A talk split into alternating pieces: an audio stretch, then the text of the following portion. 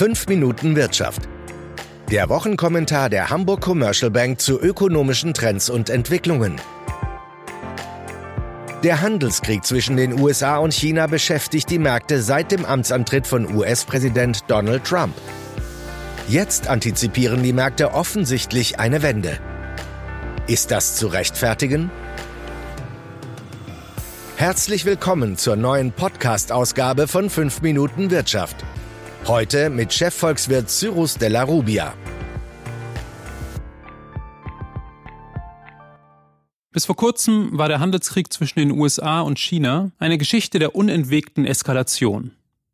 Drohungen, neue Zölle, Fristen, Verlängerung der Fristen, Sanktionen gegen chinesische Unternehmen, Gegensanktionen, höhere Zölle, Gegenmaßnahmen aus China, weitere Drohung und so weiter. Zwischendurch immer wieder leichte Hoffnungszeichen, wie etwa im April, als sich scheinbar ein Deal zwischen den beiden Großmächten anbahnte. Anfang Mai dann aber, die beiden Verhandlungspartner schieben sich gegenseitig die Schuld zu, krachend scheiterte. Kurz darauf folgten massive Zollerhöhungen der USA gegen China und umgekehrt. Am 7. November gab es nun aus dem Weißen Haus die Meldung, die USA und China hätten vereinbart, im Zuge eines Teilabkommens die Zollanhebung wieder zurückzunehmen.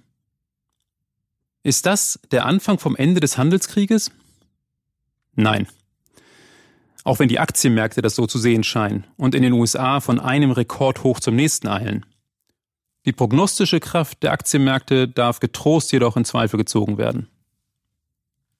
Kommen wir zunächst zu dem ominösen Teilabkommen. Echte Details sind nicht bekannt.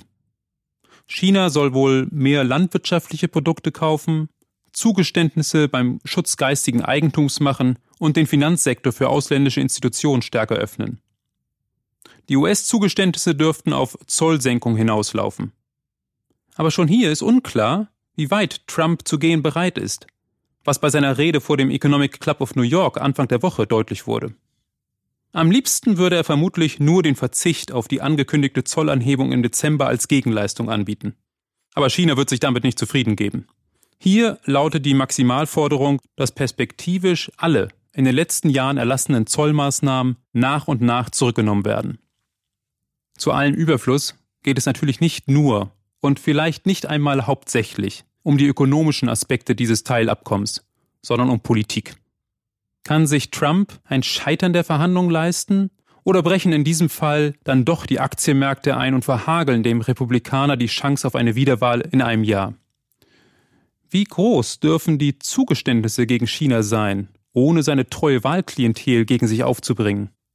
Meint Trump vielleicht, jetzt härter gegen China durchgreifen zu müssen, um von den gleichzeitig stattfindenden öffentlichen Befragungen im Zusammenhang mit der Ukraine-Affäre abzulenken? Klar, diese Fragen lassen sich nicht beantworten, aber sie zeigen, wie leichtsinnig es ist, auf das eine oder andere Ergebnis der Verhandlungen zu wetten. Mindestens genauso wichtig sind jedoch die langfristigen Perspektiven in den Handelsbeziehungen zwischen den USA und China. Kann man hier in absehbarer Zeit mit einer Entspannung rechnen? Vermutlich nicht. Im Kern der Auseinandersetzung geht es um die technologische und militärische Vorherrschaft in der Welt. Die liegt derzeit noch in den USA, aber China macht aus seinen technologischen Ambitionen kein Hehl und im asiatisch-pazifischen Raum auch nicht aus seinem militärischen. In den USA wiederum gibt es einen breiten gesellschaftlichen Konsens, dass man China aufhalten muss. In dieser Beziehung steht Trump nicht alleine. Er muss sogar aufpassen, dass die Demokraten ihm nicht vorwerfen, er gehe zu lasch gegen China vor. Mit anderen Worten, auch wenn Trump die nächsten Präsidentschaftswahlen verlieren sollte, dürften die Spannungen und Auseinandersetzungen mit China weitergehen. Der einzige Unterschied wird dann vermutlich sein, dass dieser Konflikt weniger auf der Social-Media-Plattform Twitter, sondern eher über die formellen diplomatischen Kanäle ausgetragen wird. Bei alledem darf man aber nicht vergessen, der Handelskrieg mit China ist nur ein Schauplatz in Bezug auf das Thema Welthandel. Im Dezember könnte nämlich die Welthandelsorganisation WTO an einer entscheidenden Stelle handlungsunfähig werden, und zwar dann, wenn bis dahin keine neuen Richter für das Berufungsgericht des Schiedsgerichts ernannt werden. Die entsprechenden neu zu besetzenden Richterposten werden derzeit von den USA blockiert. Der Protektionismus, dessen sichtbarstes Zeichen der Konflikt zwischen den USA und China ist, dürfte zunehmen. Damit gilt auch hier, nein, wir stehen nicht vor einer Wende. Das war 5 Minuten Wirtschaft. Der Wochenkommentar der Hamburg Commercial Bank mit Chefvolkswirt Cyrus Della Rubia.